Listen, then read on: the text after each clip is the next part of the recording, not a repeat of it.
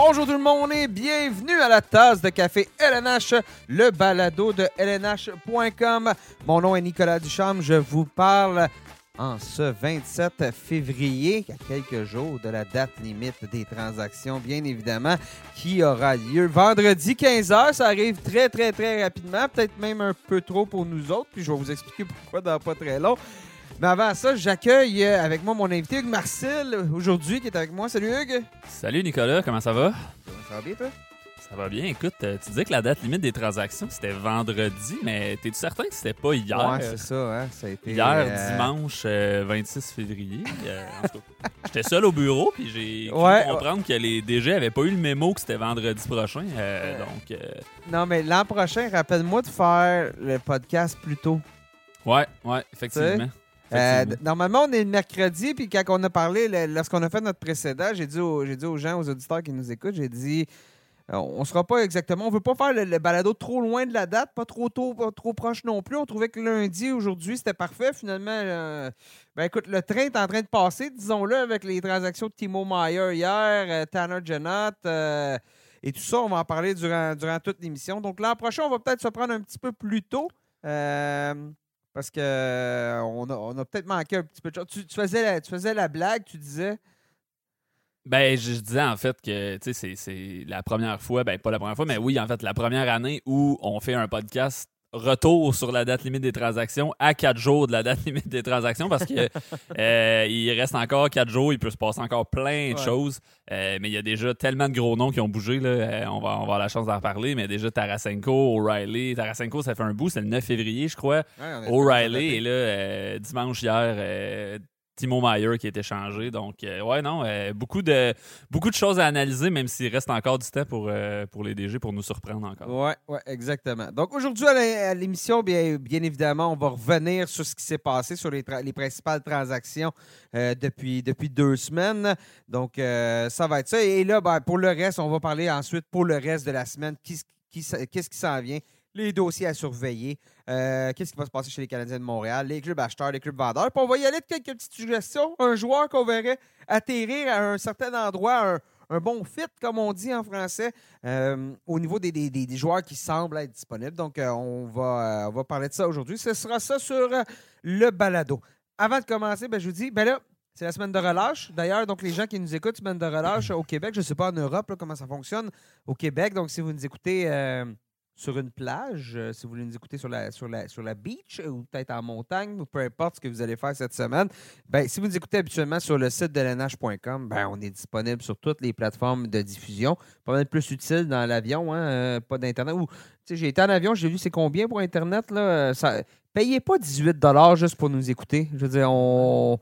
On vaut pas ça. En tout cas, je pense pas. Je sais pas. En tout cas.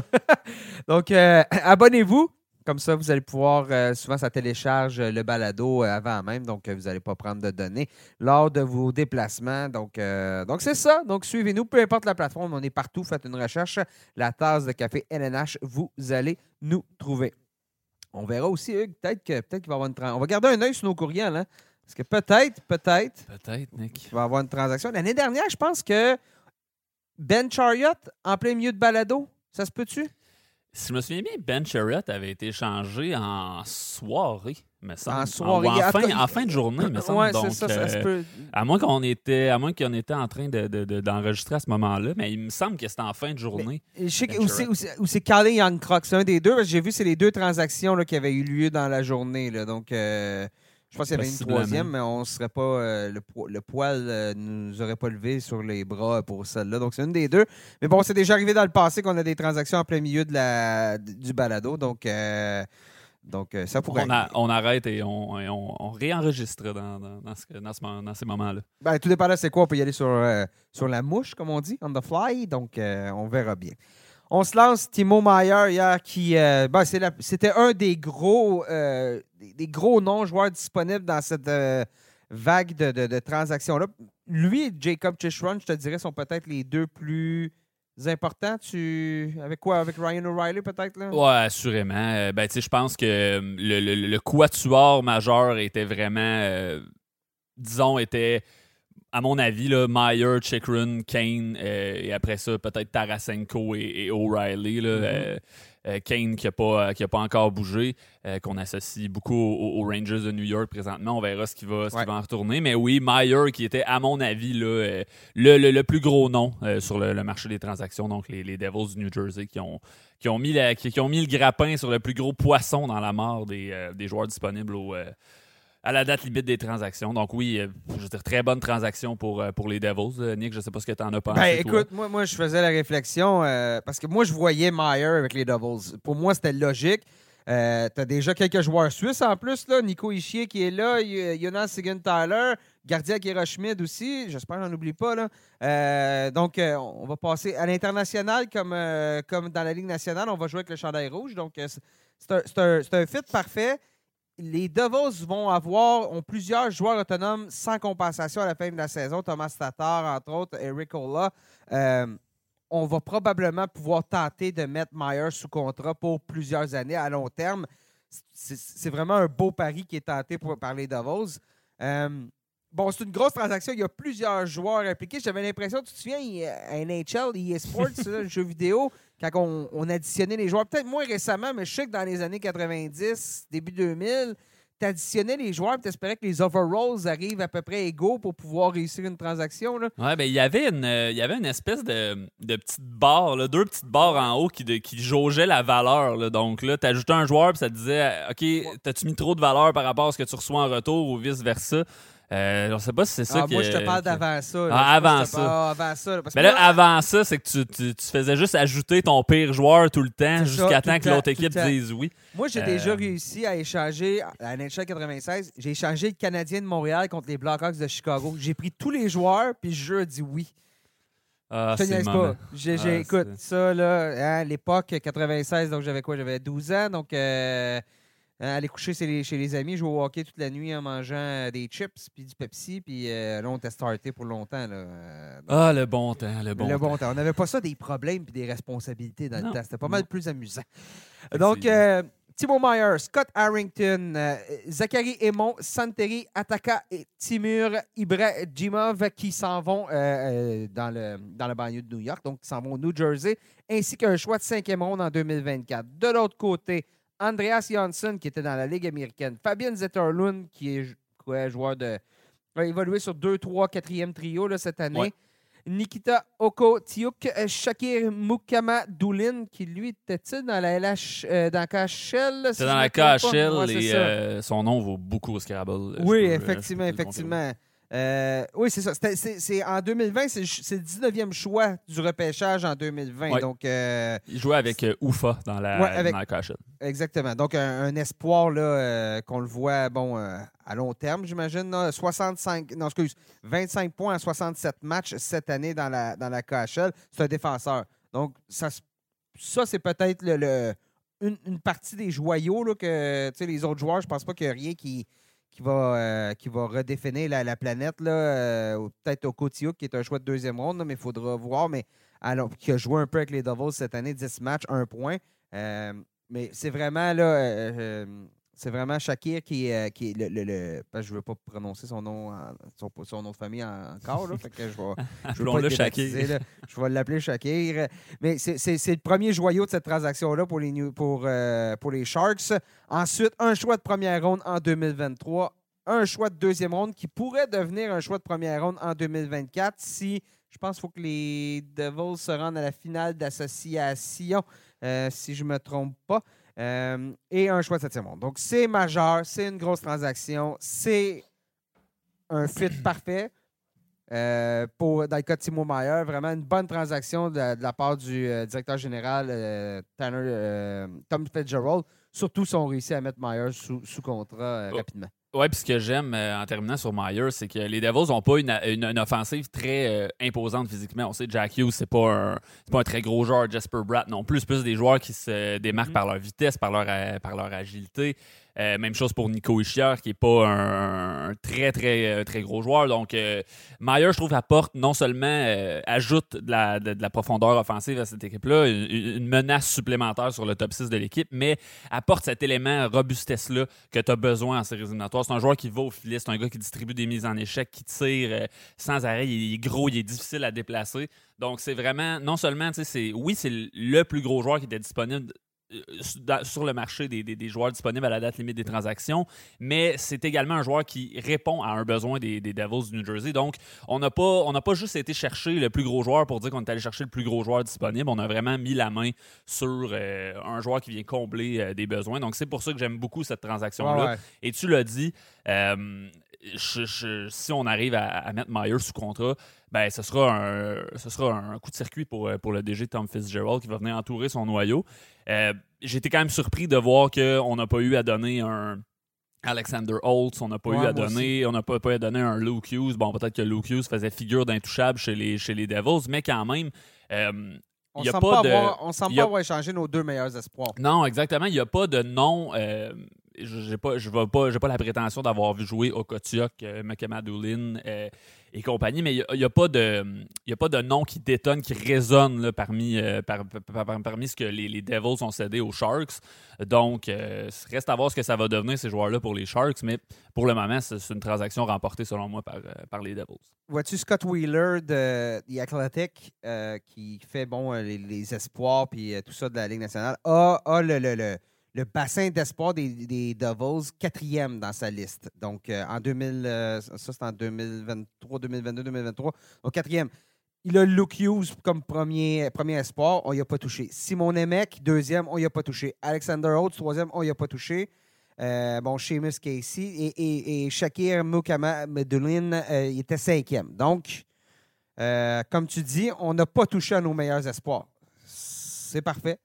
C'est parfait. C'est, puis comme tu dis, si, on, parvient à le signer, si on parvient à, ajouter des années à ça, Timo Meyer, ça sera tout un coup de circuit. Il est jeune, Meyer, est encore joueur autonome avec compensation, donc on est certain d'avoir l'année dernière. Ça nous donne une, durée de négociation beaucoup plus longue par rapport à Boervat qui a été échangé euh, aux, Highlanders, puis tout de suite on l'a mis sous, sous contrat. Timo Meyer a le temps de s'habituer, voir c'est quoi New Jersey. Ça, c'est une belle balle dans son camp. Mais au pire, du pire, du pire, les Devils ont le, on pourrait avoir le plaisir de le rééchanger l'année dernière, l'année prochaine s'ils décident de ne pas signer là. Donc, au final, on obtient Timo Meyer contre certains éléments, mais on pourrait être remboursé plus tard. Timo Meyer pourrait soit.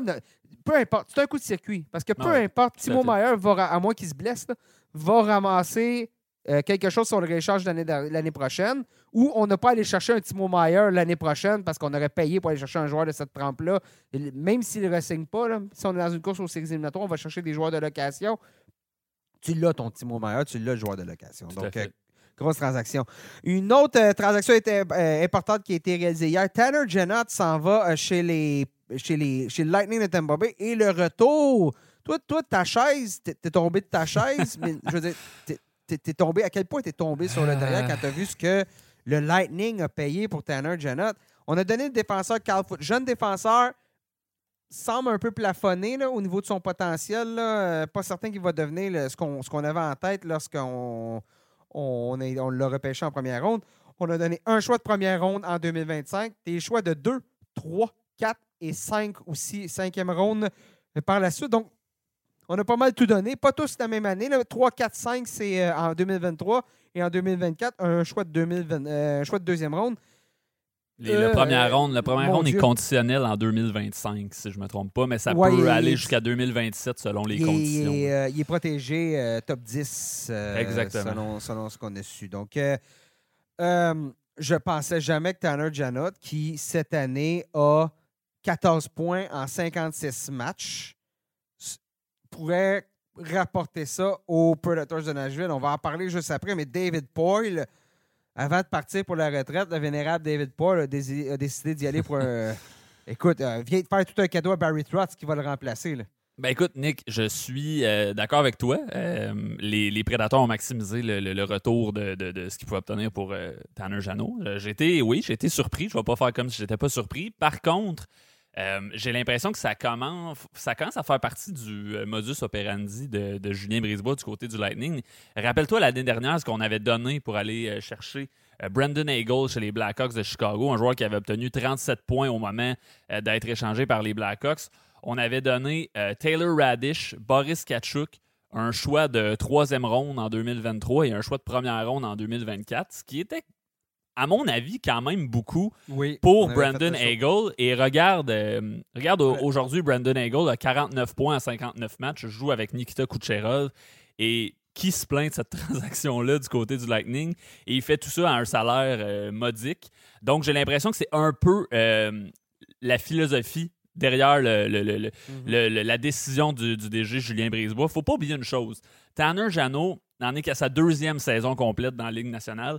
Euh, l'année dernière, à 81 matchs, avait fait 24 buts, 41 points, ce qui est, ce qui, ce qui est très bon. Ben, tiré à près de 20% l'année dernière. Cette année, tu à 5% Donc, ça va se rebalancer. Tout est là, tout est là. là ça, va probablement se rebalancer. Donc, moi, je suis convaincu que le Lightning se dit qu'on a entre les mains un joueur qui va rebondir avec Tampa Bay. On a entre les mains un joueur qui va devenir joueur autonome avec compensation à la fin de la saison. Donc, un peu comme euh, tu en parlais avec Myers, l'occasion de le mettre sous contrat. Euh, mais on va le mettre sous contrat à un salaire qui risque de ne pas être vraiment démesuré. Et ça, ça vaut, ça va, ça vaut beaucoup d'argent dans, dans, le monde du hockey d'aujourd'hui avec le plafond salarial. Le Lightning qui n'a pas beaucoup d'espace, donc doit mettre la main sur ces joueurs-là qui vont être capables de mettre sous contrat euh, à un salaire pas très élevé, ils vont être, qui vont être capables de contribuer offensivement. Donc, je suis convaincu que c'est la. Je ne sais pas si tu comprends, j'essaie de vous expliquer le, raisonnement derrière, euh, derrière la décision du DG Julien Brisebois. Euh, je veux dire, si on, si on le met sous contrat pour une durée, là, je ne sais pas ça va être quoi son contrat, mais à un salaire. Ça devrait.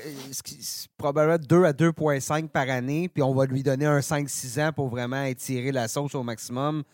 ben, c'est ça. Parce qu'un gars, un gars comme Tanner Jano, je veux dire, a joué des matchs dans la ECHL l'année dernière. Avant, avant d'être appelé dans la Ligue américaine, puis avant d'être appelé dans la, dans la Ligue nationale de hockey. Ce, joueur-là, comme plusieurs joueurs, n'est pas à la recherche du gros contrat. Est pas tu cherches un peu de stabilité, là, 2 millions, 2,5 millions par année. En Floride, en plus, hein, les, les, impôts sont un petit peu moins euh, importants, par exemple, qu'au Canada.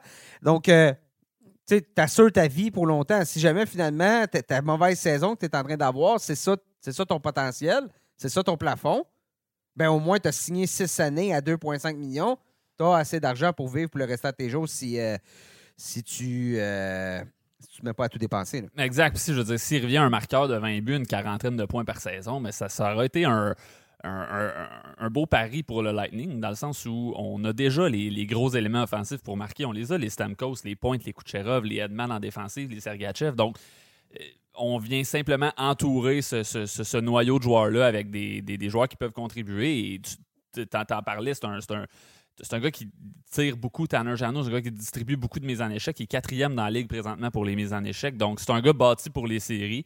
Donc, c'est le pari qu'on a fait du côté du Lightning et, je pense que tous nos éditeurs le savent. le Lightning, c'est pas une équipe qui, qui, mise sur les choix au repêchage présentement. C'est une équipe qui veut gagner la Coupe Stanley le plus souvent possible. Euh, donc, ça, je pense que ça entre un peu dans cette, cette philosophie-là du, DG Julien Brisebois. Euh, je veux dire, soyez, d'accord ou non avec le retour. Euh, à mon avis, c'est juste le, c'est juste ça qu'il faut comprendre, c'est la mentalité derrière avec laquelle euh, Julien Brisebois procède à, ces transactions. Oui, puis ça en dit non dans cette euh, situation du plafond salarial qui n'a pas beaucoup, très peu monté dans les dernières années, à quel point un joueur régulier de deuxième, troisième trio à 800 000 ce qui est le salaire de Jonathan, la valeur de ce joueur-là par rapport à un joueur qui fait dix fois plus d'argent, mais qui va jouer aussi sur ton, euh, ton deuxième trio, probablement. Puis là, je pense à un Tarasenko, par exemple. Le Tarasenko était pas loin de, de, 8 millions. Ça a rapporté quelque chose quand même intéressant à Saint-Louis. Mais si tu regardes ce que ça a rapporté à Nashville pour un joueur, quand même. Tu sais, quand j'ai parlé de la transaction hier, il y a un de mes amis qui suit un peu le hockey, qui, qui fait des poules, mais tu sais, pas, il pas aussi. Puis il m'a dit c'est qui Tanner Janot Ouais, c'est ça. Mais... Ça, reste un joueur quand même. Euh, c'est pas une bonne vedette, là. Non, mais c'est c'est un peu ce qu'on qu'on se disait, comme je disais tantôt avec Brandon Hagel l'année dernière. On était comme OK, Brandon Hagel. Bon, il avait marqué 20 buts, 21 buts au, au moment d'être de, échangé au Lightning, mais on était tous un peu sceptiques avec tout ce que Julien Brisebois avait, avait mm-hmm. donné. Mais cette année, on ne le regrette pas. Je veux dire, le, on le regrette pas du côté du Lightning. Et le Lightning est une équipe qui a prouvé année après année qu'on est capable de développer ces, ces, talents-là, ces joueurs-là un peu plus. Euh, je ne veux pas dire de second plan, mais ces joueurs de profondeur-là, je veux dire, regarde la, formation du Lightning. On sait les élever. Nick Paul, c'est pareil, c'est ça. Là. Ben, Nick Paul, on en a fait un joueur de soutien euh, extraordinaire. On l'a vu dans les séries l'an dernier. Il a, éliminé, il a éliminé Toronto à, presque à lui tout seul dans le match numéro 7. Mm-hmm. Euh, Anthony Cirelli, c'est quand même un joueur qu'on a bien développé du côté du Lightning. C'est un, bon joueur de hockey, un joueur complet. Brandon Hagel, j'en parlais. Russ Colton, il a un peu le, même, un peu le même genre de joueur, un joueur qui contribue euh, au succès du Lightning à, un salaire pas très élevé. Donc, c'est le modus operandi du Lightning. Ils l'ont montré. Alex Killorn va avoir été ça toute sa, carrière. Oui, tout à fait. Alex Killorn, c'est un bon exemple. Il a 33 mhm. ans, mais comme tu dis, ça a été ça tout au long de sa carrière. C'est un très bon travaillant, Un, travaillant qui a réussi à faire produire, qui peut-être avec une autre équipe n'aurait pas les mêmes opportunités. Puis, bon, c'est une, une, mentalité aussi, puis les entraîneurs sont de plus en plus comme ça. Tu travailles pas avec des trios, tu travailles avec des duos. Tu as un duo de premier trio, un duo de deuxième trio, puis ensuite, tu trouves le, le joueur qui va le compléter, qui n'est pas aussi talentueux que les deux autres, mais qui est le, qui, est le fit parfait. C'est ça avec Brennan Hagel, c'est ça avec Alex Killorn, puis c'est peut-être ce que ce sera avec Janot. Profite, rend les deux autres meilleurs par par rapport à ce qu'il apporte, lui, qui est un euh, travail différent. Donc, on a Kucherov pointe ensemble, Stamkos euh, et euh, Cirelli, ou tout dépendant comment on, met ça. Mais travailler en duo, c'est ça qu'un entraîneur m'avait expliqué. Euh, c'est vraiment la manière de faire maintenant. Donc, on le voit. si je suis le dépisteur en chef du Lightning, ça se peut que je fasse mes prochains repêchages en jogging de chez nous sur Zoom. Parce qu'on n'a pas de choix avant la sixième ronde cet été on a un seul choix. Euh, on a deux choix. On n'a pas de choix dans les deux premières rondes en 2024, puis on n'a pas de choix de première ronde en 2025. Donc, euh, ben, all-in, comme on dit. All-in euh, dans le, cas du Lightning. Et, là, avec ces transactions-là, avec l'arrivée de Ryan O'Reilly à Toronto, on n'a même pas parlé, puis je ne veux pas en parler parce que le balado va durer trois heures. Ryan O'Reilly, gros coup. Si, encore là, s'il y avait un joueur qui était le joueur parfait pour un marché. Ryan O'Reilly à Toronto, ça en est, est un. Euh, Vladimir Tarasenko à New York, possiblement Patrick King selon les rumeurs. Tout ce qui était euh, les, comment tu as dit? Power balance la, balance des pouvoirs l'équilibre des forces l'équilibre euh, des forces merci l'équilibre des forces penche dangereusement tout, tout en fait, il n'est plus en équilibre du tout. Là. Non, la balance penche pas mal du côté de l'association de, de l'Est. Puis, puis au-delà de ça, pas des équipes de tête de l'association de l'Est, parce que les Bruins ont bougé un peu. On a été chercher Dimitri Orlov et Garnett Hathaway du côté de, de, de, Washington. Washington, bon, qui va être vendeur, là, on, y reviendra. en ligne pour ça, ouais. Mais ça, reste un échange quand même, somme toute, pas majeur. Ce pas, pas les noms qu'on vient de nommer. Les Hurricanes de la Caroline qui n'ont pas bougé encore, ça, c'est les deux meilleures équipes de l'Est. Derrière, tout le monde vient de s'améliorer. Tous les clubs qui sont euh, dans les, le top 3 euh, euh, des, des, deux sections viennent de s'améliorer. On n'aura pas le choix de bouger du côté des Hurricanes et du côté des Bruins. ben, je, je pense pas qu'on. Je pense qu'on va certainement essayer de bouger. Euh, le, le, DG, l'autre fois, on, on avait un, texte sur notre site web qui, qui, disait que le, DG des, des Hurricanes, euh, lui, veut gagner à long terme. Euh, mais est quand même ouvert à, échanger un élément euh, d'avenir pour essayer de s'améliorer cette année. Parce que, faut pas oublier une chose, les Hurricanes ont une très bonne équipe. Année, année après année, ils sont là, puis ils sont, sont, dangereux. Mais depuis qu'ils sont allés en finale de l'Est contre les Bruins, est-ce que c'était en, en 2019, si je me souviens bien? C'est l'année où les, les, les, Bruins sont allés en finale contre les, les Blues, je crois, qui étaient en finale de l'Est contre les Hurricanes. Mais depuis, les Hurricanes ne euh, sont pas allés très loin en séries éliminatoires. C'est toujours une force en saison régulière, mais euh, ça, fait, ça fait un peu euh, un peu poète rendu en série. L'année dernière, je ne sais pas si tu te souviens, Nick, il a encore affronté Boston en première ronde et les deux équipes n'étaient pas capables de gagner sur la route. C'était toujours l'équipe à domicile qui, qui gagnait. Ils ont fini par par être, par être été éliminé en première ronde l'année dernière? Non, l'année dernière, on a battu les Bruins on a battu les Bruins. On et on a perdu contre les Rangers en sept matchs. Voilà, c'est ça. Donc, fait il, en, manque pas gros pour cette équipe-là de, que tout débloque, puis euh, soudainement, on gagne deux Coupes cette année de suite. Là. Exactement. Donc, mais il faut quand même réussir à franchir cette étape-là qu'on n'a pas été capable de franchir depuis qu'on est allé en finale de l'Est en, 2019. Donc, euh, c'est ça, c'est ça qui, qui, va rester à voir ce qu'on va faire, mais je m'attends aussi à ce que les, ce que les Hurricanes à Caroline bougent. Euh, ça, tomberait sous le sens. L'autre chose aussi, c'est que les, les Devils du New Jersey sont toujours bien justement à trois points des Hurricanes euh, pour le sommet de la section métropolitaine. Les, les, Hurricanes ont joué un match de moins. Par contre, mais tu veux pas affronter les Rangers de New York en première ronde. Ça va faire mal. Au même titre que Toronto s'est amélioré, Tampa Bay s'est amélioré, mais il y a une de ces deux équipes-là qui n'ira pas plus loin que la première ronde, de la façon que ça se dessine. Il n'y a personne qui va rejoindre les Bruins en avant. Donc, le duel Toronto-Tampa Bay, encore une fois cette année, devrait avoir lieu en première ronde. Euh, non, c'est beaucoup d'investissement pour euh, un parcours éliminatoire qui pourrait être très court, puis ça ne sera pas nécessairement de ta, faute. Souviens-toi, les Maple Leafs l'année dernière, euh, euh, on semblait se destiner à, gagner. finalement, Lightning, l'expérience du Lightning a payé. Euh, faudra, faudra vraiment. Ça, coûte cher. C'est beaucoup d'investissement. Donc, on, paye pour peut-être très peu de résultats. Donc, on peut comprendre certaines équipes de ne pas vendre toutes, de, d'être. Euh, regarde les Capitals de Washington. Là, on est en chute libre au classement. Puis là, on a décidé de vendre. Mais les Capitals, il n'y a pas si longtemps que ça, on les voit, toi puis moi. Puis on en parlait, puis on disait, cette équipe-là, l'expérience, devrait lui permettre de, participer aux séries éliminatoires. La chaîne est en train de débarquer du côté des Capitals. Donc, on a décidé de vendre. Ça va être euh, vraiment, mais comme tu dis, l'équilibre des forces, l'association de l'Est. Soudainement, tout le monde est bon dans l'association de l'Est. Tandis que dans l'Ouest, on cherche un peu plus. On y reviendra là-dessus un peu plus tard. Euh, parlons de l'Ouest, justement, les Predators de Nashville. Je veux parler un petit peu, avant de parler de la transaction qu'on a faite, je veux parler de David Poyle qui a annoncé hier qu'il prend sa retraite après 41 ans dans la LNH comme directeur général. 41 ans, 41 saisons consécutives. Consécutives. On parle pas de 41 ans euh, répartis. Là. Non, non, 41 avec ans seulement deux, équipes. Oui, les deux équipes. Les prédateurs. C'est fou, là. J'ai toujours trouvé que David Paul était pas. Tu sais, on parle souvent de Lou Lamoriello, les grands directeurs généraux. David Paul, parce qu'il bon, a jamais gagné la Coupe Stanley, ce qui sera le, le, pas l'astérix, mais le, on va toujours se souvenir de ça que David Paul n'a jamais réussi à mener une équipe en finale, de la, euh, euh, plutôt à la Coupe Stanley, on a mené à la finale par contre. Mais reste qu'il a pris le club de Nashville puis il l'a construit, a pris à l'époque, je pense que c'était euh, les Capitals. Est-ce que les Capitals étaient une équipe d'expansion à l'époque? Je me souviens plus.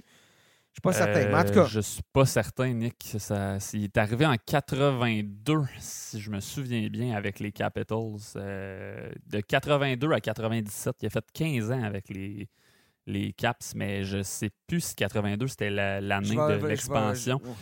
Euh, mais écoute, Nick, pendant que tu, pendant que tu nous vérifies ça, oui, David Paul qui est. tu sais, on parle de record. Je, te coupe tout de suite. Ben non, les, les Capitals, c'est 74-75. C'est l'année qu'il y avait des pantalons blancs. Puis que tout le monde a dit Vous savez, quand vous tombez par terre, ça fait une trace brune sur vos fesses. Puis pas très, très élégant. Je pense que ça n'avait pas duré une saison, les pantalons blancs des Capitals. Donc, Paul est arrivé à Nashville euh, en 97 pour l'expansion. Euh, puis il va avoir construit, à défaut d'une Coupe cette année, va avoir construit une concession solide de A à Z parce que ça marche le hockey à Nashville. C'est un marché. On, on parle souvent des marchés un peu euh, le sud des États-Unis, puis des marchés atypiques. Ben, Nashville, c'est un, success story là, avec Paul. Tout à fait. Puis, on parle de, on parle de records qui seront, qui seront probablement jamais battus. Là. 41 euh, ans consécutifs euh, à la tête d'une équipe de la Ligue nationale. Je pense pas qu'on va revoir ça. En tout cas, dans le hockey d'aujourd'hui, un DG, c'est c'est quoi, c'est maximum, euh, gros maximum, quoi, 10 ans, 12, 10, 12 ans peut-être? J'essaie de penser, mettons, Marc Bergevin à Montréal était là quand même assez longtemps. Mm-hmm. Mais je veux dire, 41 saisons consécutives, il y, en, était, je crois, à sa plus de 20 saisons avec les. Ben, il, était là depuis 97. Donc, ouais, euh, euh, il était à sa 26e saison avec les Prédateurs. on reverra pas ça. Et j'aime quand même, je sais pas ce que tu en penses, tu, me donneras ton, opinion là-dessus si, si tu as, quelque chose à en dire, mais je trouve ça le fun qu'il il, tente le flambeau à Barry Trotz. Dire. Qui a été tellement un. oui, David Boyle a, mis la concession ça, des prédateurs sur la map, mais maudit Barry Trotz a fait de cette équipe-là une équipe plus que respectable. Euh, l'a conduit en série euh, très souvent, puis il a conduit des équipes en série qui n'étaient pas des. Euh, bon, à part l'année où on est allé en finale, ben, en fait en finale de la Coupe cette année, c'était Peter Laviolette, c'était même pas c'était même pas Barry Trotz qui était derrière le banc. mais il a, conduit des équipes qui n'étaient pas des, des, je m'excuse du terme anglais, mais des powerhouse là, en séries éliminatoires. C'était des équipes qui étaient je veux dire, des bonnes équipes, mais on n'a jamais vu les prédateurs nécessairement comme des puissances au temps de Barry Trotz. Puis malgré ça, là, de, de, 2004, de 2003-2004 à 2011-2012, on a raté les séries seulement une fois euh, avec Barry Trotz à la barre de l'équipe. Donc, euh, euh, je trouve ça le fun qu'il y ait cette passation du flambeau-là à un, ancien de l'équipe qui va maintenant avoir la chance de la diriger. J'ai hâte de voir ce que ça va donner. C'est un peu rare, on dirait qu'on voit un entraîneur devenir DG. En tout cas, j'ai pas d'exemple récent de ça. Ben, moi, moi ça, me rappelle, ça me rappelle la fois que Marc Gagnon a démissionné de son poste du National de Québec comme entraîneur. Ensuite, est allé entraîner junior majeur à Trois-Rivières, puis est revenu comme directeur général par la suite. Ça paraît-tu que j'ai écouté l'épisode de Lancer Compte ce matin? Ah, tu t'es inspiré euh, pour le, pour le podcast. C'est exactement ça. Je m'inspirais pour le podcast. J'adore. oui, écoute, Barry Trotz, c'est toujours bien l'entraîneur qui est troisième dans l'histoire pour les victoires. Absolument. Quand tu parlais, a mené les Capitals de Washington à la Coupe Stanley, a mené les Islanders de New York à deux finales d'association avec des équipes euh, que personne ne voyait là, soyons francs. Euh, donc, moi, je pensais honnêtement que Barry Trotz attendait de voir ce qui allait se passer à Toronto cette année pour ensuite prendre une décision. Euh, on le sait, Carl Dubus, dernière année de contrat. Et Sheldon Keefe, bon, il reste une autre année après, mais quand ton DG se fait dégommer, si les Maple Leafs, ça ne fonctionne pas cette année, ça se pourrait que le coach suive. Je pensais qu'on attendait ça. Mais non, à la grande surprise, on, euh, se tourne vers la royauté. Euh, c'est monsieur, monsieur derrière le banc, tu l'as dit. Donc, euh, c'est, je, trouve ça parfait, je trouve ça génial et écoute, j'ai hâte de voir ce que ça va donner. Mais oui, effectivement, quelle, quelle carrière pour David Poyle. Vraiment, c'est, c'est, c'est magnifique. Et à préciser, avant qu'on change de sujet, euh, ben, David Paul qui reste à titre de conseiller. Euh, donc, il va y avoir une petite transition qui va s'opérer. David Paul qui va agir comme conseiller euh, au niveau des propriétaires, au niveau des opérations hockey, aussi des, des, opérations quotidiennes de l'équipe. Donc, une, belle transition qui va s'opérer. soyons francs, même si on ne l'avait pas mis conseiller, tu peux être sûr que le téléphone aurait sonné la plupart du temps. Hey David, on a tel trouble, t'en penses quoi? C'est pas comme. C'est pas un congédiement. C'est normal, c'est normal que ce, personnage-là, qui était là aussi longtemps, reste dans l'entourage de l'équipe. Exact. C'est une belle façon de faire. Je trouve que c'est sain comme, euh, comme, comme passation des pouvoirs. Donc, euh, ouais, chapeau aux prédateurs. Ouais. Euh, bon, euh, Predators, justement, euh, une autre transaction qu'on a fait. Nino Niederreiter qui s'en va chez les Jets de Winnipeg. Bon, les Predators qui vont être vendeurs de toute évidence. On a jeté la serviette pour ce qui est d'une participation en séries éliminatoires. Belle, ça a seulement coûté un choix de deuxième ronde hein, quand tu compares ce que Janot a, a, coûté. belle acquisition. C'est un joueur qui est capable de, de, de, produire offensivement. C'est un joueur qui est très fiable défensivement. C'est un autre Suisse. Donc, les Suisses ont la cote pendant, durant cette date limite des transactions-là. Et c'est un peu la blessure à Cole Perfetti qui a un peu forcé la, donne dans ce cas-là. Ivan Barbachev s'en va chez les Golden Knights de Vegas en retour d'un choix de première ronde, Zach Dean, un, joueur de la JMQ avec euh, Gatineau.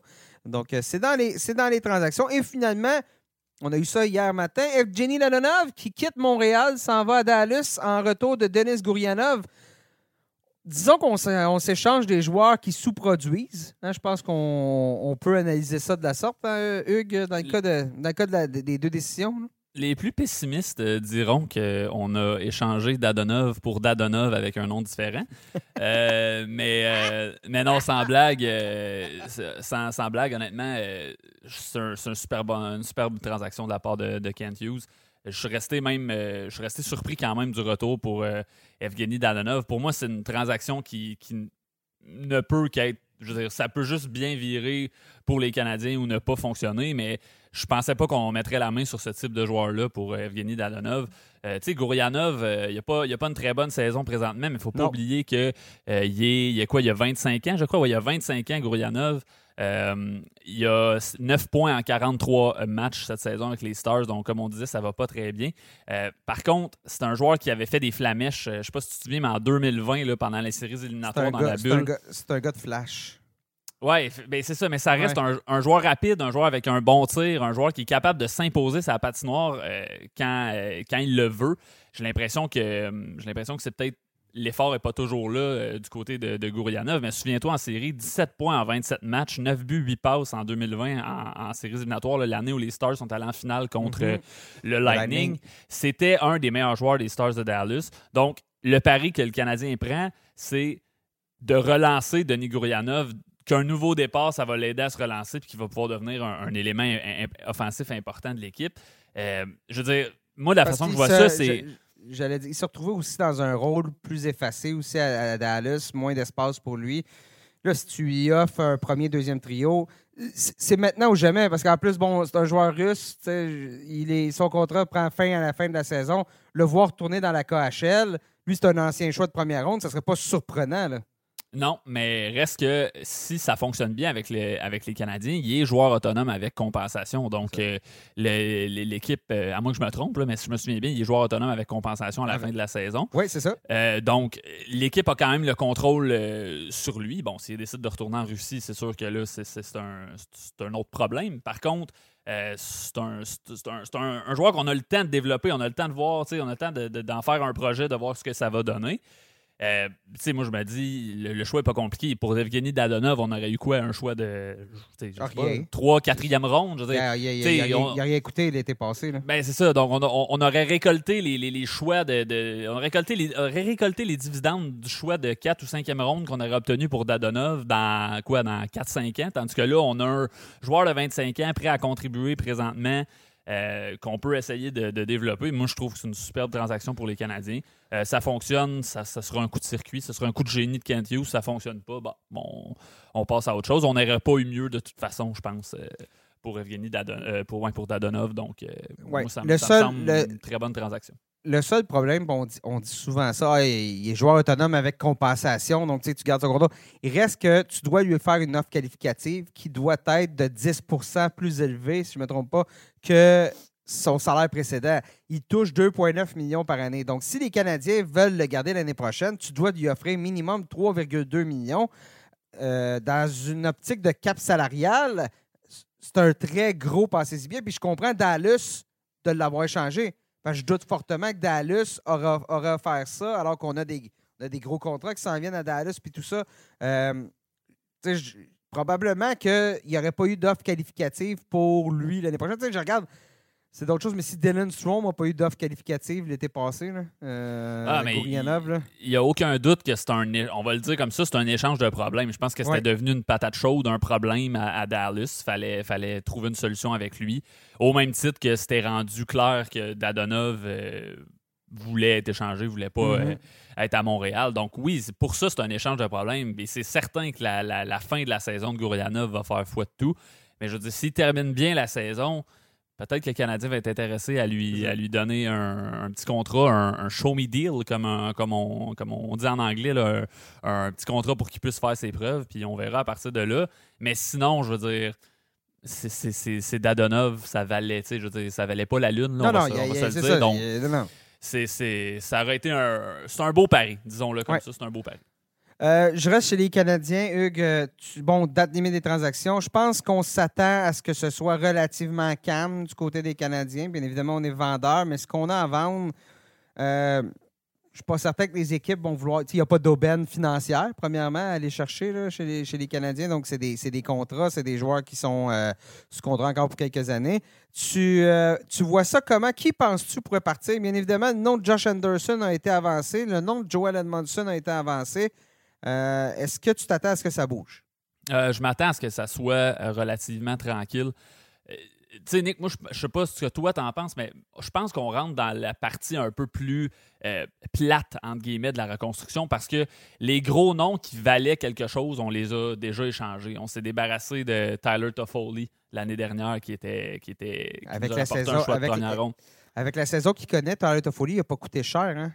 Non, non, non, mais je veux dire, oh! c'est on rentre dans la partie plate. Ce que je veux dire, c'est que là, les joueurs qu'on a échangés, ils, valent plus grand-chose. Tu sais, mm-hmm. on a quand même eu un espoir puis un choix de première ronde pour lui. On a échangé Ben Sherrod, on a eu un espoir, un choix de première ronde. Là, ça va être difficile de, ça va être difficile d'obtenir de, quelque chose de gros, à moins de toucher à un élément qui est présentement important aux Canadiens. Je pense à, euh, par exemple, un, David Savard. Est-ce que Kent Hughes et Jeff Gorton veulent échanger un David Savard? Si oui, probablement qu'ils vont obtenir quelque chose de gros. Mais est-ce que tu veux vraiment échanger un David Savard, considérant que tu as une défensive qui est super jeune, une défensive qui est inexpérimentée? Euh, Mm. David Savard euh, fait figure de, de, papa. De, papa, tu l'as dit dans, ta, table, dans la réponse à la table ronde qu'on a sur notre site que vous aller, que j'invite les auditeurs à aller lire euh, aujourd'hui. Fait figure de leader, fait figure de mentor pour les jeunes défenseurs de l'équipe. Joel Edmondson, un peu dans la même situation. Peut-être qu'il y a plus de chances de partir que David Savard parce qu'il est sous contrat pour moins longtemps, pour encore pour, cette saison et la, la saison suivante. Même salaire. Même salaire, exactement. Donc peut-être que, ça va partir. Josh Anderson, j'ai l'impression que ça va être difficile de l'échanger parce que 5,5 euh, millions pour encore 4 saisons après celle-ci, c'est vraiment pas euh, c'est vraiment pas facile à bouger mhm. comme, euh, comme contrat à, long terme. Puis je, ne sais pas à quel point le Canadien va retenir du salaire sur plusieurs saisons. C'est ça. Mais c'est le type de joueur qui fait baver les équipes en séries éliminatoires. Les équipes, les équipes bavent d'avoir un, un, joueur comme Josh Anderson en séries éliminatoires avec raison ou non, parce que des fois, c'est un peu surestimé quand on arrive en séries éliminatoires, cet aspect-là physique. On, en veut des joueurs tough, mais à un moment donné, euh, regarde, les, regarde certains matchs euh, l'année dernière, c'est pas la pas la, toughness qui a fait la différence, c'était plus les habiletés. Euh, mais effectivement, je suis d'accord avec toi, c'est un contrat qui est très difficile à, à, sortir de Montréal, Josh Anderson. Je te pose une question. Jonathan Drouin a 10 points lors de ses 10 derniers matchs. Il est joueur autonome sans compensation au terme de l'année, touche 5,5 millions. Est-ce que le Canadien pourrait retenir 50% de son salaire? Est-ce qu'à ce moment-là, Jonathan Drouin, dans un autre environnement, c'est toujours bien un, ancien choix de troisième rond, euh, pas troisième rond, un troisième choix total. Euh, il n'a que 27 ans. Il a été blessé tellement souvent. C'est arrivé bon, plein de choses qui ont fait que son passage à Montréal n'aura pas fonctionné mais est-ce que c'est un pari intéressant à 2,25 millions pour un club qui est dans la course et qui cherche un joueur qui a des habiletés pour compléter un troisième trio? Euh, ben, est-ce que c'est un pari intéressant? Oui. Est-ce qu'il peut se relancer dans une autre équipe, dans un nouvel environnement? Possiblement. Euh, je veux dire, tout est possible. On le sait, Jonathan Drouin, c'est un joueur qui possède des habiletés incroyables. C'est juste que c'est un joueur qui. Euh, démontre ces habiletés-là une fois sur 10 euh, matchs. C'est ça qui est un peu plate avec Jonathan Drouin. Donc, est-ce qu'une équipe va, euh, va, payer quelque chose pour aller chercher un joueur pour les séries éliminatoires qui a la réputation de ne pas se présenter à, tous les matchs? C'est là que j'ai des doutes. Euh, mais je dis pas que c'est impossible. Par contre, je me demande. Je pense, que... je pense que le retour qu'on aurait pour Jonathan Drouin, c'est très marginal. Je veux dire, là, on a eu Denis Gourianov pour, euh, pour Evgeny Dadonov, euh, un échange de problèmes. Je pense qu'on aurait, on aurait une transaction un peu un peu semblable, un échange de problèmes avec une autre équipe. je dis problème, je ne veux pas le dire de manière péjorative. Je veux juste, je veux juste dire un échange de, de joueurs pour qui ça fonctionne pas avec son équipe actuelle. Le problème, c'est peut-être un peu, peut-être un peu euh, péjoratif, méchant de dire ça. Mais je pense qu'on a, s'il y a une transaction, ça serait une transaction de ce type-là. Parce que, je veux dire, ou un choix au repêchage. On n'aurait pas je pense pas qu'on aurait un, choix au repêchage très élevé euh, pour ben, Jonathan ben, Si on garde 50 si on garde 50% comme je dis, là, avec 10 points en 10 games, il y a quand même c'est quand même un élément plus important. Sa valeur est, plus haute présentement qu'elle ne l'a été pendant toute la saison, je vais dire de la sorte. Euh, mais je ne serais, pas, serais pas étonné. Je pense qu'une équipe euh, qui, a besoin d'un petit peu d'aide en attaque, qui a besoin d'un.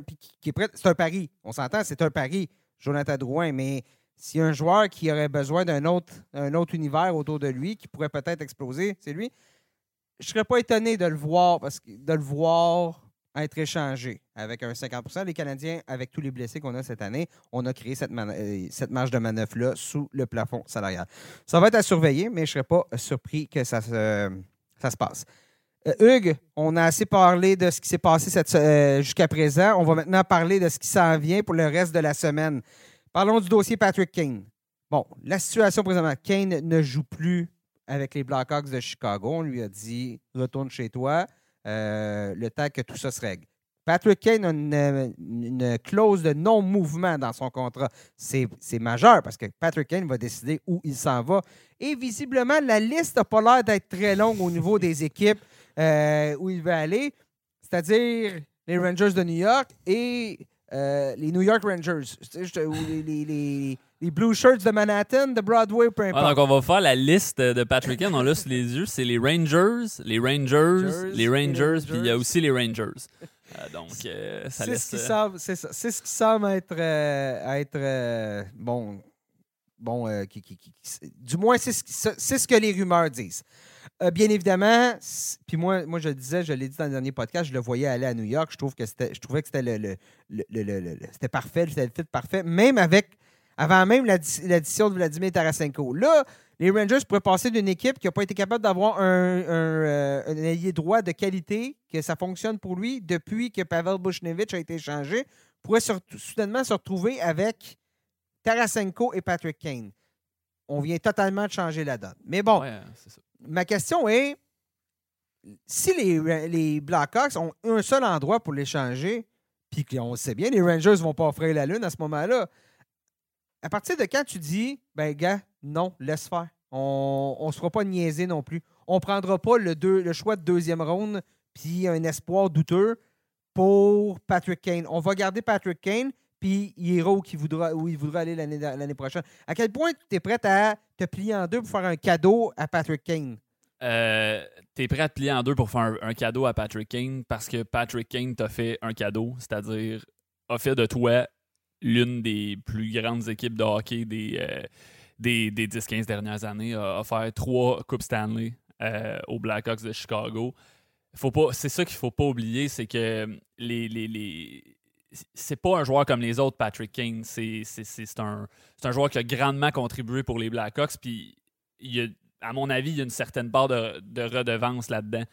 Euh, oui, si je suis sur ma console à NHL, je le prends peut-être pas, le, le, retour plate pour Patrick Kane parce qu'il veut juste aller à un endroit puis j'ai aucun levier de, négociation. Euh, mais c'est en quelque sorte euh, merci pour service rendu. C'est ça à quoi ça me fait penser, Nick? Ça me fait penser à Claude Giroux l'année dernière avec les Flyers. oui, il voulait aller, Claude Giroux, il voulait aller avec les Panthers de, la Floride. Qu'est-ce qu'ils ont eu, les, Flyers, pour Claude Giroux? Eh, ils ont eu Owen Tippett, qui fait pas, qui est pas mauvais cette saison, mais euh, on s'entend. Pour un des meilleurs joueurs de ton histoire, tu n'as pas eu le retour euh, sensationnel. Ben, ça va être la même chose avec Patrick Kane. Par contre, je, je pense que on en parlait dans le dernier podcast. Moi, je suis convaincu que les Blackhawks veulent faire la bonne chose avec, Patrick Kane, veulent bien faire les choses avec lui. À mon avis, si Patrick Kane te dit Regarde, je veux être échangé, euh, je veux avoir une chance de gagner la Coupe Stanley, j'ai toujours rêvé de, jouer pour les Rangers euh, si, les rumeurs sont, sont, bel et bien vraies, ben, pas que tu n'as pas le choix de le faire, tu as toujours le choix, mais c'est pas un joueur comme les autres Patrick Kane. C'est pas un c'est pas un Beau Horvat, c'est pas un Timo Meyer, c'est vraiment un joueur qui, qui c'est un joueur qui a fait toi une des plus grandes équipes mm-hmm. des, des, 20 dernières années. Donc ça, à mon avis, ça vient changer la donne. Euh, on avait aussi eu un, premier, un choix de première ronde pour, euh, Oui, oui, j'ai oublié de. T'es tes premiers choix, choix de première ronde. C'est un, choix tardif de première ronde. C'était le choix des ben, Panthers. c'est celui des Panthers. Ben là, euh, c'était 2024, donc euh, ça pourrait même aller jusqu'à 2025. On, verra. Ça se pourrait que finalement les Panthers ne soient pas si tardifs que ça. Ouais. Bon point. Mais euh, je t'amène les Rangers. le choix des Rangers pourrait être plus tardif, mais ce ne sera pas celui de 2023 parce qu'il est parti dans la transaction Tarasenko. Mais on a encore un choix de première ronde des Stars de Dallas en 2023. Puis on a ceux de 2024-2025. Donc, le, le, prix pourrait être là. au minimum, un choix de première ronde, ce serait déjà ça pour Patrick Kane. Moi, je serais curieux aussi de savoir s'il n'y a pas eu des appels qui ont été faits par les Hurricanes. Ah, ben oui, possiblement. Écoute, les, les, Hurricanes, qui... il n'y a, pas une équipe qui, qui, qui dirait non à peut-être avoir la chance d'acquérir Patrick mm-hmm. Kane. Euh, par contre, tu sais c'est Kane, qui a le gros bout du bâton. C'est Kane qui a le gros bout du bâton. S'il veut juste aller à New York, t'as as beau offrir la lune aux Blackhawks. Je suis convaincu que les Blackhawks aimeraient ça qu'il y ait deux, trois équipes dans le derby parce que ça leur offrirait un levier de négociation pas mal plus fort. Mais là, présentement, c'est comme Giroud la, saison dernière. Quand, quand, quand, on a vu le retour pour Giroud, on est tous un peu fait, on a tous fait comme un peu. Mm. Non, tu sais, c'est pas mauvais, mais on, avait l'impression qu'on aurait pu avoir plus pour Giroud. J'ai l'impression qu'on va avoir le même, le même sentiment mais quand on va voir la, transaction euh, Patrick Kane, si transaction Patrick Kane euh, euh, se, produit, évidemment.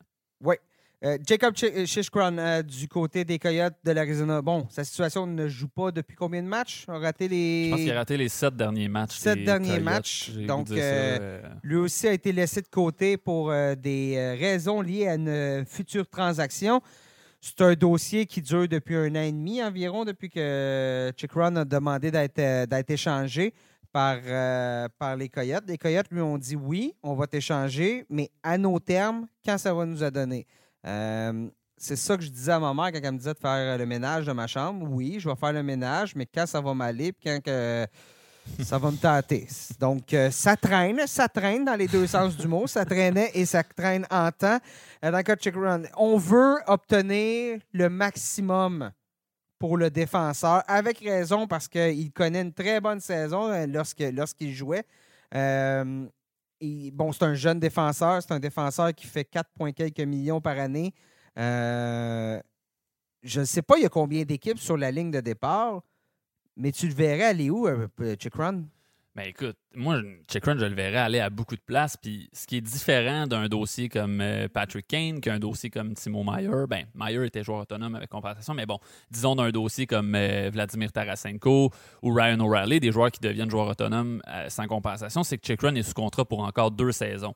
Donc à partir de ce moment-là, c'est pas vrai que c'est juste les équipes qui sont acheteurs pour cette saison qui veulent faire l'acquisition de Jacob Chikrin. Est-ce qu'une équipe comme les sénateurs d'Ottawa qui, bon, tranquillement se dirige vers, euh, euh, le rôle de vendeur cette saison pourrait être intéressée par euh, Jacob Chikrin? Absolument. Ils ont besoin d'aide en défensive, on en parle, on en a souvent parlé.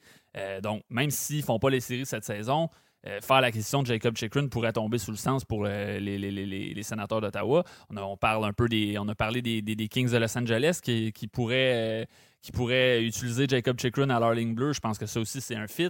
Euh, les Blues de Saint-Louis qui sont en qui sont en, je vais pas dire en reconstruction, mais en reset. Euh, on a échangé Tarasenko, on a échangé O'Reilly, mais on est prêt à repartir avec des bases solides euh, sur, avec, sur des bases solides avec des Robert Thomas. Les fondations sont déjà coulées. Les fondations sont déjà coulées. Est-ce qu'on fait un, reset sur le fly pour employer une, une, expression bien connue à Montréal? on a un peu, je pense qu'on a un peu besoin de de remanier ben, cette défensive-là ben, à Saint-Louis qui est, un peu vieillissante. C'est ça, c'est leur faiblesse. Le Torrey Krug n'est pas. ne sera jamais un grand défenseur numéro un. Euh, non plus. Donc, il, il manque le, défenseur capable, le carrière, c'est le terme, que je... Il manque le carrière à Saint-Louis pour permettre à cette équipe-là d'atteindre son, plein potentiel. Puis Chick Run semble avoir le profil pour ça. Oui, exactement. Donc, tu me demandes où est-ce qu'il pourrait aller. Il pourrait aller à beaucoup, beaucoup d'endroits. Il n'y a pas juste des, comme je dis, il n'y a pas juste des équipes acheteuses euh, euh, qui, vont, qui vont être intéressées par ses services à cause de sa situation contractuelle. Puis ça, c'est un peu l'autre, l'autre côté de la médaille, c'est que le fait que Chikrin soit encore sous contrat pour deux saisons, hein, il n'y a rien vraiment qui presse pour les Coyotes de l'Arizona. C'est plate à dire, mais c'est ça pareil. Je veux dire, s'ils ne sont pas satisfaits de l'offre, ben, ils peuvent quand même attendre l'année prochaine avant de l'échanger. Bon, ça serait un peu. Euh, comme tu dis, c'est un peu comme ta chambre euh, quand tu étais jeune. Ça fait longtemps que ça mhm. traîne. Ça serait le fun que ça se règle. J'imagine qu'ils veulent régler ça et pour eux. Qu'est-ce que tu veux dire par quand j'étais jeune? Ah ben je sais pas, j'avoue que j'ai pas vu l'état de ta chambre présentement. Présentement, je vois juste ton sous-sol. Euh, ouais, ça. ça. a l'air bien correct, mais euh, écoute, ce sera pour un prochain podcast. C'est parce que j'ai pas, j'ai pas un, un qui appelle là, ah, les caméras à grand angle, là, parce que tu verrais d'autres choses probablement. Mais il y a... ouais, non, une chance que j'ai pas ça, je te confirme. Mais c'est ça. Puis, euh, je, je, me souviens pas, t'en as-tu parlé des Kings de Los Angeles? Ouais, on a parlé des Kings aussi. c'est ça. Puis Saint-Louis, Saint-Louis, je comprends avec ce qu'on vient d'obtenir pour Tarasenko, pour Riley. Soudainement, on a tous les éléments pour les renvoyer ailleurs pour aller chercher un check run. Donc, on pourrait mettre la main sur un défenseur qui. Tu sais, ce qu'on a obtenu contre deux joueurs qui seront des joueurs de location pour prendre ça, pour ensuite obtenir un élément qui nous manque puis qui, sera à, Saint-Louis pour longtemps, euh, je pense que ça fait beaucoup, beaucoup de sens. Ce serait juste un peu plate pour le dénouement de la saison. Tu veux le voir, Chick Run, tu veux le voir dans une équipe qui va participer aux séries éliminatoires. ça ne sera probablement pas le cas des, Blues, à moins qu'ils imitent les Blues de 2019. Mais là, ils commencent à se faire tard pas mal dans le cas de. dans, le cas des, dans, le cas des, Blues.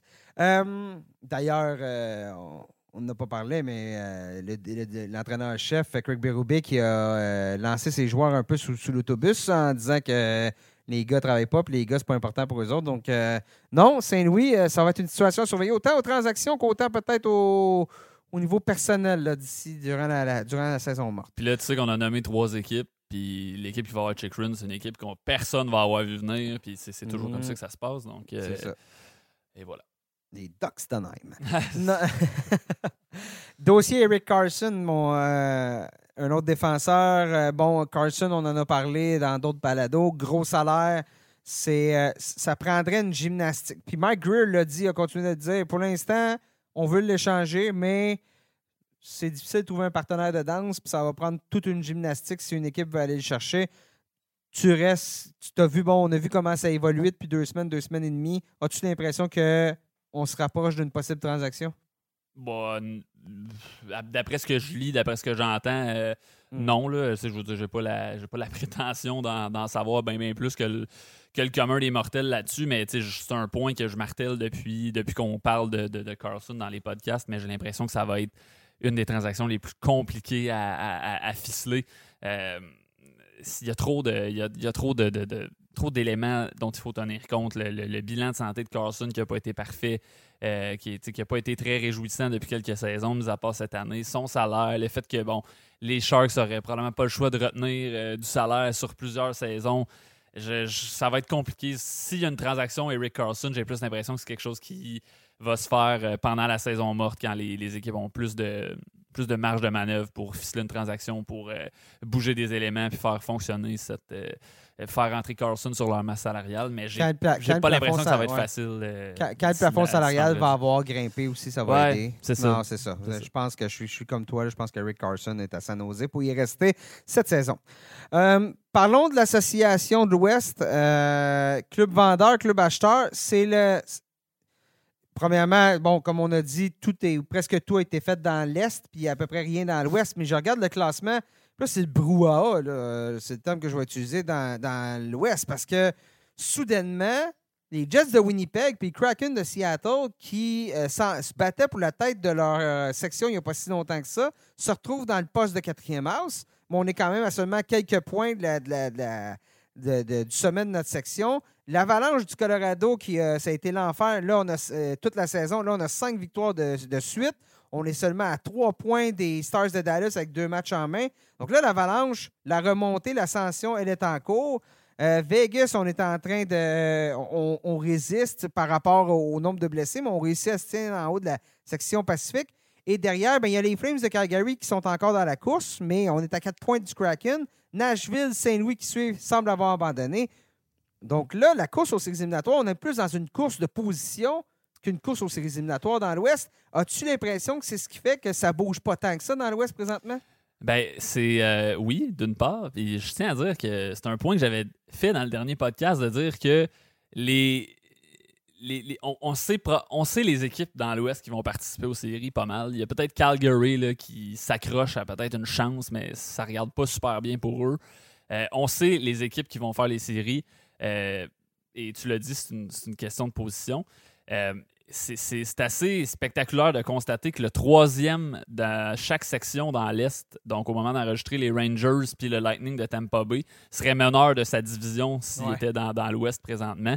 Donc oui, euh, ça c'est certain que ça, ça, ça, doit pas inciter les, équipes à être très actives parce que c'est vraiment, vraiment, vraiment ouvert dans, l'Ouest présentement. J'ai l'impression que euh, j'ai l'impression que n'importe qui pourrait sortir de l'association de l'Ouest et se rendre en finale de la Coupe Stanley cette saison. C'est l'équipe qui va devenir hot au bon moment. Oui, exactement. Donc, euh, ça bouge tellement. Euh, comme tu l'as dit, les Jets de Winnipeg, il n'y avait pas si longtemps, étaient au sommet de la section centrale derrière Dallas, mais tu sais, qui avaient l'air confortablement installés au deuxième rang de la centrale, sont rendus en première place de quatrième house ce matin.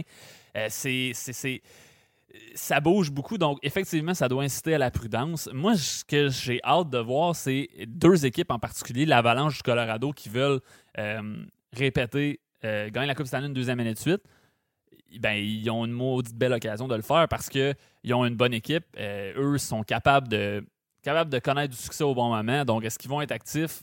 Moi, selon moi, c'est le moment ou jamais parce que c'est tellement ouvert dans l'Ouest, mais aussi les Oilers d'Edmonton. Moi, j'ai hâte de voir ce que les Oilers vont faire. Est-ce qu'on va ajouter un défenseur pour améliorer notre profondeur défensive? Je veux dire, s'il y a une année où les Oilers peuvent se rendre en finale de la Coupe Stanley, où il n'y a pas vraiment de où il n'y a pas vraiment de grosses équipes qui peuvent les arrêter. Là. Moi, je pense que c'est cette année. L'année dernière, il y, avait, il y avait le Colorado qui était, qui, qui, était très bon. Hein.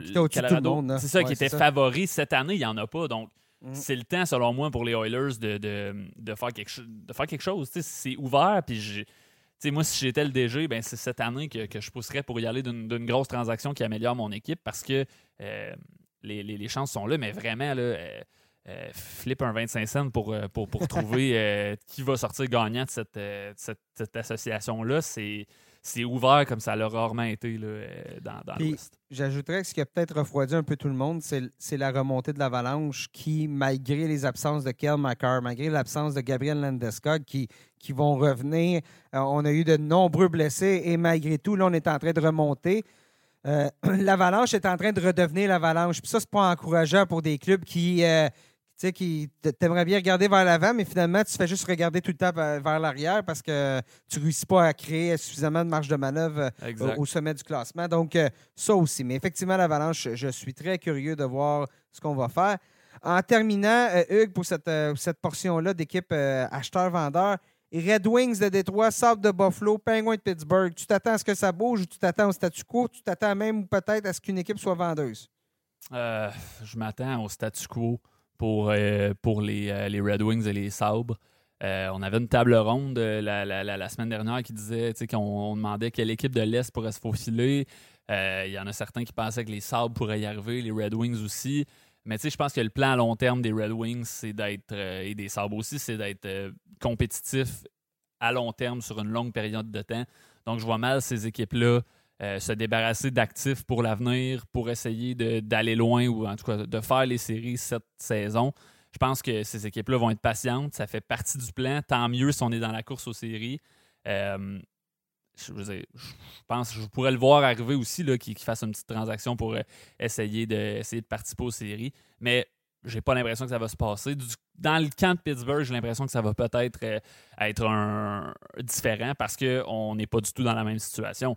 On est, dans, on est une équipe qui doit gagner euh, maintenant. On, veut gagner. On veut essayer d'aller le plus loin possible euh, avec, avec le, noyau constitué de Crosby, Malkin et Letton. C'est un peu toujours la même histoire à, Pittsburgh à, chaque saison. Donc, donc oui, je ne serais pas surpris de voir les, les, les, Pingouins bouger. Par contre, je me demande ce qu'ils peuvent vraiment donner les Pingouins. C'est une équipe qui, euh, depuis plusieurs années, se vide de ses choix au repêchage, n'a pas repêché vraiment d'espoir de premier plan qui peut rapporter gros dans une transaction. Donc, on va essayer de bouger dans une certaine mesure, mais euh, les, gros joueurs sont en place, il faut les entourer, puis il faut, que ça, faut, faut que ça clique en séries éliminatoires, ce qui ne s'est pas produit euh, dans les dernières saisons. Euh, bon, l'année dernière, on a perdu Crosby. On aurait peut-être éliminé les Rangers avec Crosby euh, l'année dernière en série, mais quand même, là, euh, c'est ça. C'est pas. Je suis pas, pas, certain qu'on a les munitions pour faire une grosse transaction du côté des Pingouins. Moi, je, suis, d'accord avec la majorité de ce que tu as dit. Par contre, chez les Sabres, la blessure d'Alex Stock change peut-être un peu la donne. On vient de perdre notre allié droit de premier trio pour plusieurs semaines. Détroit, on le sait, on n'a pas participé aux éliminatoires depuis 11 ans tu veux donner ça à ton jeune noyau pour que ce jeune noyau-là gagne en, expérience, je serais pas surpris de les voir bouger. On a tellement d'éléments, on a tellement de joueurs que tu me dis sortir un espoir, pas un espoir A, ben, un peu comme les Devils. Les Devils n'ont pas sorti leurs quatre meilleurs espoirs pour aller chercher euh, euh, Meyer. Euh, si on a un joueur intéressant, peut-être un qui serait capable de prendre la place sur le premier trio, je serais pas étonné qu'on bouge. Je peux essayer parce que, gars, comme tu as dit, les Pingouins, on va avoir de la difficulté à, aller chercher des éléments. Euh, on a euh, les Islanders sont devant à 69 points, mais on a cinq matchs en main par rapport aux Sabres. Donc, euh, réellement, les, si tu vas au pourcentage de points, les Sabres, ils sont devant les Islanders, puis ils sont devant les, les Pingouins présentement. Donc, est-ce que ça vaut la peine de bouger pour les Sabres? c'est peut-être le temps, justement. Ben écoute, on passe au prochain niveau. Puis cette année, c'est cette année qu'on vise les séries éliminatoires. Mais bon, il reste le problème des gardiens là, chez, les, chez les Sabres qui serait à régler. On verra bien euh, ce qui va se passer. Oui, t'allais dire? Ben, c'est légitime. Ça serait le fun de voir les Sabres et les Red Wings en, série. Euh, tu sais, pourrait brasser un peu l'ordre établi là, dans l'Est. On dirait que c'est toujours les mhm. mêmes équipes là, depuis, mhm. euh, depuis plusieurs saisons. Là. Ça serait le fun. Les, les Sabres les Red Wings, je trouve. C'est un, un, point très légitime que tu apportes. Ça peut aller des deux côtés. Donc, on verra. Ça va être le fun à suivre. Oui. on termine le balado avec prédiction, suggestion, bon, on va se lancer, là, mais euh, disons-le qu'on se lance euh, à moitié. Là. On va pas prétendre qu'on est. Euh, on, va jouer au DG, mais pas le, pas le plus sérieusement du monde. On va appeler ça le segment On jase. Parce on jase, oui. c'est mettons qu'on jase. On, ça. on va dire ça de même. quel joueur, quel joueur, bon, pour certaines équipes, on ne va pas faire le tour de tous les joueurs, de toutes les équipes, mais quel joueur, qui, à ton avis, serait, à notre avis, serait un fit parfait? en passant, si vous nous écoutez, euh, écrivez-moi N Ducharme à commercial NHL.com, N Ducharme à commercial NHL.com, si vous avez une traduction pour fit parfait. Je pense que ça fait 12 fois que je le dis dans le, dans le, dans le balado. Là un. Je sais, je sais jamais comment dire en français. Il me semble qu'il n'y a rien qui. Il, cadre parfaitement. Oui, c'est ça. donc, c'est ça. C'est le cadre parfait. Tu sais, ça se dit mal. Ben, bon. je trouve jamais quoi dire. Bon, mais bon, quel élément serait un choix parfait pour une équipe? OK? Donc, on se lance. J'y vais avec John Klingberg à Seattle. Tu sais, le Kraken vise une place en séries éliminatoires. La défensive du Kraken, c'est correct sans plus. Euh, Vince Dunn, est-ce que c'est un carrière numéro un? Je ne suis pas convaincu. Justin Schultz peut produire un peu de points, mais fragile. Klingberg a déjà eu le rôle de carrière numéro un. dire, il l'a chez les Ducks d'Anaheim, mais bon, c'est plus, décevant cette année. Euh, avait bien fait chez les Stars dans ce rôle-là. Je le verrais. C'est un joueur autonome sans compensation. le Kraken, je crois, serait capable de l'accueillir dans son équipe.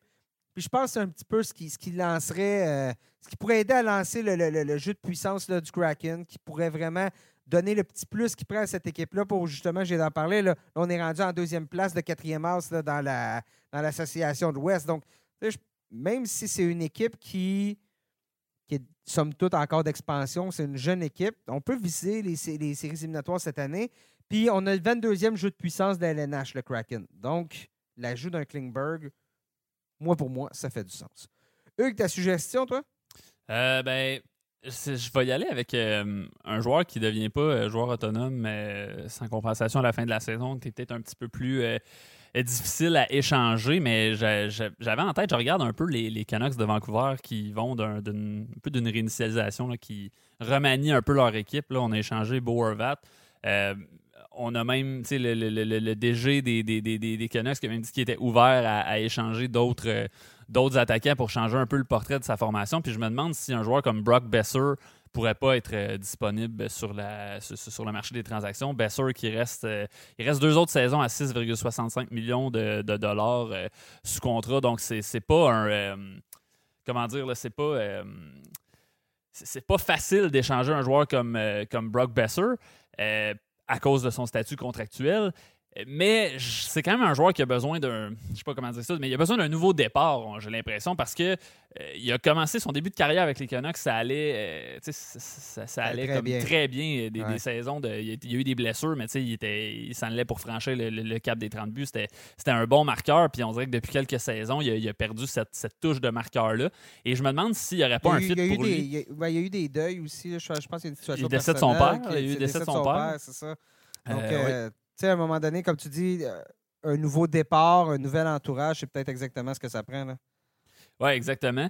Euh, donc, euh, tu, l'as bien dit. Donc, je me demande si une place comme le Wild du Minnesota pourrait pas être un, bon fit, pour reprendre ton expression favorite, pour, le, pour, pour, Brock Besser. Le Wild qui a vraiment besoin d'attaque parce que derrière, derrière Kirill Kaprizov, c'est extrêmement, extrêmement mince. je veux dire, les, les, quatre derniers matchs du Wild, c'est deux buts contre, contre les Kings, deux buts contre les Blue Jackets, un but contre les, Maple Leafs de Toronto et trois buts hier soir contre les, Blue Jackets encore. Donc, on marque pas beaucoup de buts. Euh, ça, ça va être un problème en séries éliminatoires parce que quand on va, euh, si, le Wild fait les séries, parce que quand, euh, pas quand Brock Besser, mais quand Kirill Kaprizov, son trio va être sur la glace, ben, on va juste simplement mettre les meilleurs éléments adverses contre lui et ensuite, ben, on va avoir de la misère à marquer des buts. Et Brock Besser, je reviens à lui, est un natif du Minnesota, est né à, Burnsville, au Minnesota. Donc, je vois un peu la narrative du retour à la maison pour Brock Besser. Euh, donc, euh, le fait qu'ils ont besoin d'attaque, que lui a besoin d'un nouveau départ, j'ai l'impression que ça pourrait peut-être fonctionner, mais il faut que ça fonctionne sur le plafond salarial aussi. Donc, possiblement un, salarié du Wild présentement qu'il faudrait qu'il fasse le chemin inverse. donc, euh, peut-être pas une transaction facile à ficeler, mais on jase, comme on disait, comme on disait tantôt. Ma deuxième suggestion, moi, Max Domi. je le verrais aller chez l'Avalanche. Domi fait 3 millions cette année, joueur autonome sans compensation à la fin de la saison. Il a 47 points en 58 matchs dans euh, un cadre qui n'est pas facile à Chicago cette année. L'équipe est dans les bas-fonds. Bon, il y a eu les dossiers Kane, Jonathan Taze, tout ça. Et malgré tout, euh, Domi n'a pas cessé de produire, a vraiment été. Dans ses derniers matchs, là, il est sur une séquence de 6 matchs avec un point. On a accumulé euh, quoi, 12, 11, 12 à peu près dans, dans, cette séquence-là. Donc, n'a jamais arrêté de produire cette année. Sais-tu, je le verrais devenir quoi, peut-être, possiblement, euh, chez l'Avalanche? Un deuxième Nazem Kadri. Ouais, euh, un, Nazem Kadri. Parce que là, arrive, arrive light, ouais, c'est ça, mais parce qu'arrive en séries éliminatoires, pourrait jouer sur un trio avec, Gabriel Landeskog et Valérie Nishushkin ou Mikko Rantanen. Euh, je vois pas Max Domi produire moins que ce qu'il fait cette année dans un cadre comme ça. Euh, peut-être un peu moins de, de, jeu de puissance, mais quand même, c'est pas. Euh, il y a 16 points sur le jeu de puissance cette année, c'est pas la moitié de ses points. Euh, financièrement, je trouve que ça a du sens. Domi, en plus, une petite peste euh, en séries éliminatoires, on n'aille pas ça. Moi, si je suis l'Avalanche, je suis en train de téléphoner à Chicago, puis je suis en train d'offrir plus probablement que ce qu'ils vont avoir pour Patrick Kane. Donc, ce, serait, ce, serait, ce serait mon offre. Si j'avais une prédiction à faire, ce serait celle-là. Vas-y, Hugues, ta deuxième prédiction? Ouais, ben à terminant, je me demande si, on parlait des sénateurs qui vont probablement se ranger dans le camp des vendeurs. Je me demande si euh, Cam Talbot pourrait pas intéresser euh, quelques équipes, lui qui va devenir joueur autonome sans compensation à la fin de la saison. Euh, il est revenu au jeu récemment, donc a recouvré la santé. Euh, tu sais, serait, en position, je pense, d'aider une équipe. Je pense, entre autres, aux Kings de Los Angeles, que ça va pas très bien devant le filet. Tu, tu, tu, avant le podcast, tu, m'as amené le point avec, euh, avec beaucoup de justesse. Tu avais raison que faut, si on, fait l'acquisition d'un Cam Talbot, il faut envoyer Copley ou Jonathan Quick au balotage, qui est peut-être pas ce que les Kings veulent nécessairement. Mais je vais aussi te proposer une autre équipe. je sais pas ce que tu en penses, mais pourquoi pas les, les, Golden Knights de Vegas? Présentement, on a Logan Thompson sur la liste des blessés. On sait pas combien de temps ça va prendre avant son retour. Devant le mhm. filet, on a Laurent Brossois et Aiden Hill.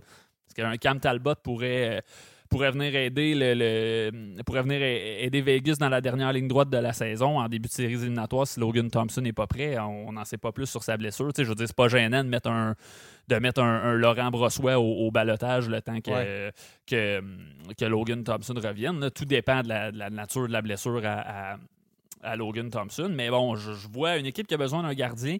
Euh, pourrait possiblement être intéressé par un Cam Talbot euh, pour, euh, pour les séries éliminatoires.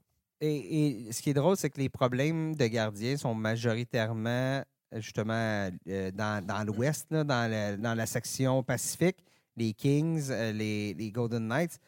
il y a un gardien dans cette section-là qui s'appelle John Gibson, qui est pris en Anaheim et va avoir passé la majeure partie de sa carrière en reconstruction je me demande si Gibson, qui, bon, c'est difficile de savoir qu'est-ce que Gibson vaut en évoluant avec une équipe qui est aussi faible depuis si longtemps que ça. il n'est peut-être pas aussi efficace qu'il était, mais quand même, je me demande si Gibson ne pourrait pas être intéressant à long terme dans une transaction pour les Kings, qui cherchent un gardien de but depuis quoi, depuis trois ans. Là.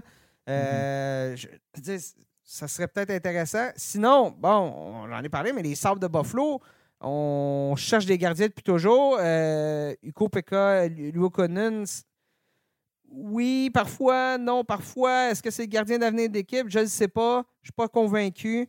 Est-ce qu'on veut le précipiter trop rapidement? On veut pas non plus trop, le précipiter trop rapidement dans la chaise du gardien numéro un, Lukonen. C'est probablement, oui, le gardien d'avenir des, des Sabres, mais on a vu beaucoup d'équipes euh, on a vu beaucoup d'équipes jeter des jeunes gardiens dans la gueule du loup. Là. Je pense à, à, Carter Hart avec les Flyers. Ça s'est pas très bien euh, passé. Donc, souvent, la patience euh, rapporte beaucoup dans ces situations-là. Donc, un gardien de transition, possiblement. Gibson, Gibson reste encore 4 ans à son contrat, 6,4 millions par année. Donc, est-ce qu'Anaheim voudrait encore plus accélérer sa reconstruction? Parce que tu vas quand même avoir beaucoup pour John Gibson si une équipe est capable de l'accueillir sous son plafond salarial. Je ne sais pas. Je ne sais pas, mais je, passerai un appel pour voir si Gibson pourrait sortir de là parce que, soyons francs, lorsque les. Il reste combien de temps, à ton avis, à la reconstruction des docks? bonne, euh, bonne question. Reconstruction, ça, peut, euh, ça, peut, ça peut être euh, très long. Tu un bon trois ans, là? Ben, je veux dire ouais, ça, dépend de. Ben, ce qu'on va mettre la main sur un corner Bedard cette année, ça, ça va accélérer ta reconstruction sur un, sur un moyen temps. Euh, mais oui, là, je ne peux pas croire qu'il ne reste pas minimum 2-3 euh, ans à cette ben, reconstruction-là avant qu'on puisse euh, cogner à la porte des séries à tout le moins. Donc, donc va rester peut-être un an de contrat à Gibson. Il va avoir 30. Il va avoir 33 ans, donc à un moment donné. c'est vrai que ça fait du sens. lui, lui, il sera plus probablement plus capable de livrer ce qu'il devrait euh, livrer pour une équipe qui, aspire, qui commence à aspirer aux séries éliminatoires au grand moment. Donc, euh, ce sera. Euh, c'est peut-être là, c'est peut-être le temps de trouver un preneur puis de tourner la page sur John Gibson. C'est une idée comme ça, on verra bien si ça va se produire. Hugues, merci d'avoir été là aujourd'hui pour ce, ce balado. Oui, Nick, ça fait plaisir. Merci à toi de m'avoir reçu. Euh, on va, euh, bien évidemment, on va avoir une semaine assez occupée, merci, sur lnh.com. Euh, Donc, les gens, suivez-nous sur nos réseaux sociaux, LNH sur Facebook, LNH barre de soulignement FR sur Twitter. prochain balado, lundi prochain. Donc, on va revenir sur ce qui va s'être passé parce que je sais que Hugues a été un peu glorière à Bajois en disant que presque tout était terminé déjà. en début d'émission. Mais euh, regarde le nombre de transactions qu'il y avait eu la dernière journée, l'année dernière. Il y a encore des joueurs qui vont bouger, puis il y a encore des éléments qui vont changer. Donc, euh, ça, sera, euh, ça, va être bien intéressant. Donc, lundi prochain, donc deux balados en deux semaines. On va vous offrir ça pour le prochain balado. Donc, pour rien manquer, suivez-nous, abonnez-vous sur votre plateforme de diffusion pour être certain de ne jamais manquer un seul balado. Hugues, merci encore d'avoir été là aujourd'hui. Merci, Nick. Et chers auditeurs, merci d'avoir été à l'écoute et on se reparle très bientôt.